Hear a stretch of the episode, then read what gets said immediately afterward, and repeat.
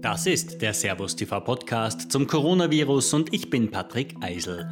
Hier bekommen Sie verschiedene Expertenmeinungen zur aktuellen Corona-Situation in Österreich und der Welt.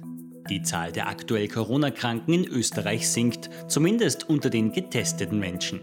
Viele Experten gehen trotzdem davon aus, dass eine Rückkehr zum völlig normalen Leben erst möglich sein wird, wenn eine Impfung oder ein Heilmittel verfügbar ist.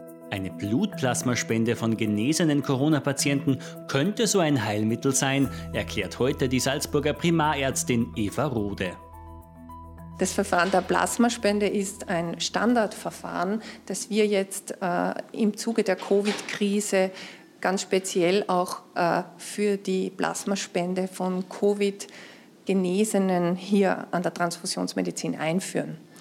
Der Unterschied ist, dass im Plasma der äh, genesenen äh, Covid-Fälle äh, Antikörper vorhanden sind und das weiß man aus anderen Pandemien oder äh, schwer in, äh, behandelbaren infektiösen Erkrankungen, dass man dann äh, Antikörper, die im Plasma vorhanden sind, äh, zur Therapie von schwer erkrankten Fällen verwenden kann.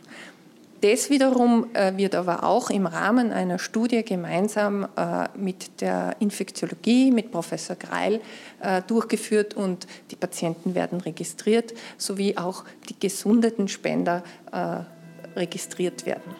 Schon in wenigen Wochen sollen die ersten Corona-Patienten, die sich in einem kritischen Zustand befinden, solche Plasmaspenden erhalten dass wir hier Salzburger Patienten und Patientinnen so behandeln können. Äh, das sind Prozesse, die wir noch einige Wochen lang äh, jetzt etablieren äh, werden und die Behördengenehmigung brauchen. Und dann ist es wahrscheinlich Anfang Mai zur Verfügung für kritische Covid-Patienten. Dieser Plan ist laut der Primarärztin hochexperimentell. Studien dazu gibt es keine. Aktuell wird in den Salzburger Landeskliniken die nötige Infrastruktur aufgebaut, um die Plasmaspenden möglichst sicher zu machen. Wir haben äh, Bestrahlungsgeräte gekauft, damit wir das Plasma auch äh, inaktivieren können, äh, damit die Viren jeglicher Art oder Keime, die in solchen Plasmen noch vorhanden sein könnten, abgetötet werden, damit es ein höherer, Sicherheitsfaktor für die Patienten äh, ist, die das dann bekommen werden. Wir mussten diese Gerätschaften erst anschaffen, wir müssen die Prozesse etablieren, wir müssen auch die dazugehörigen Einmalartikel äh, erst bestellen.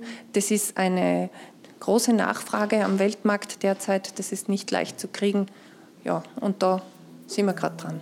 Doch wie viele Plasmaspender braucht man für die Behandlung eines schwerkranken Corona-Patienten? Da reicht von einem Menschen die Spende für die Behandlung eines weiteren Patienten. Eins zu eins, ja. Ein, Patient, ein Spender kann äh, bis zu 600 Milliliter spenden und das ist für, durchaus auch äh, eine, eine Dosis, die für einen Patienten. Aber da muss man ganz ehrlich sagen, dass das auch erst in klinischen Beobachtungen und wirklichen Studien äh, geklärt werden muss. Da ist man doch äh, experimentell unterwegs, weil man auch, ähm, es hat nicht jeder Mensch gleich viele Antikörper im Plasma gebildet.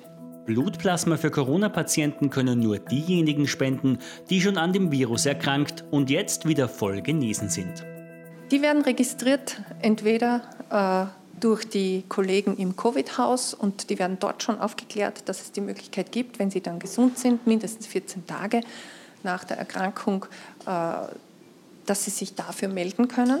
Es gibt einen großen Aufruf über das Rote Kreuz in ganz Österreich. Dort gibt es eine Nummer äh, und die, äh, die, die spendewilligen ehemaligen Erkrankten werden jeweils in das Bundesland kanalisiert, wo sie herkommen, eben auch hier in Salzburg dann zu uns geschickt. Und das läuft über das Rote Kreuz und da können sich dann Spender registrieren lassen. Sollten die Plasmaspenden den schwerkranken Corona-Patienten wirklich helfen, wäre das ein großer Schritt im Kampf gegen das Virus. Sobald es zu diesem Thema neue Erkenntnisse gibt, werden wir in diesem Podcast wieder darüber berichten.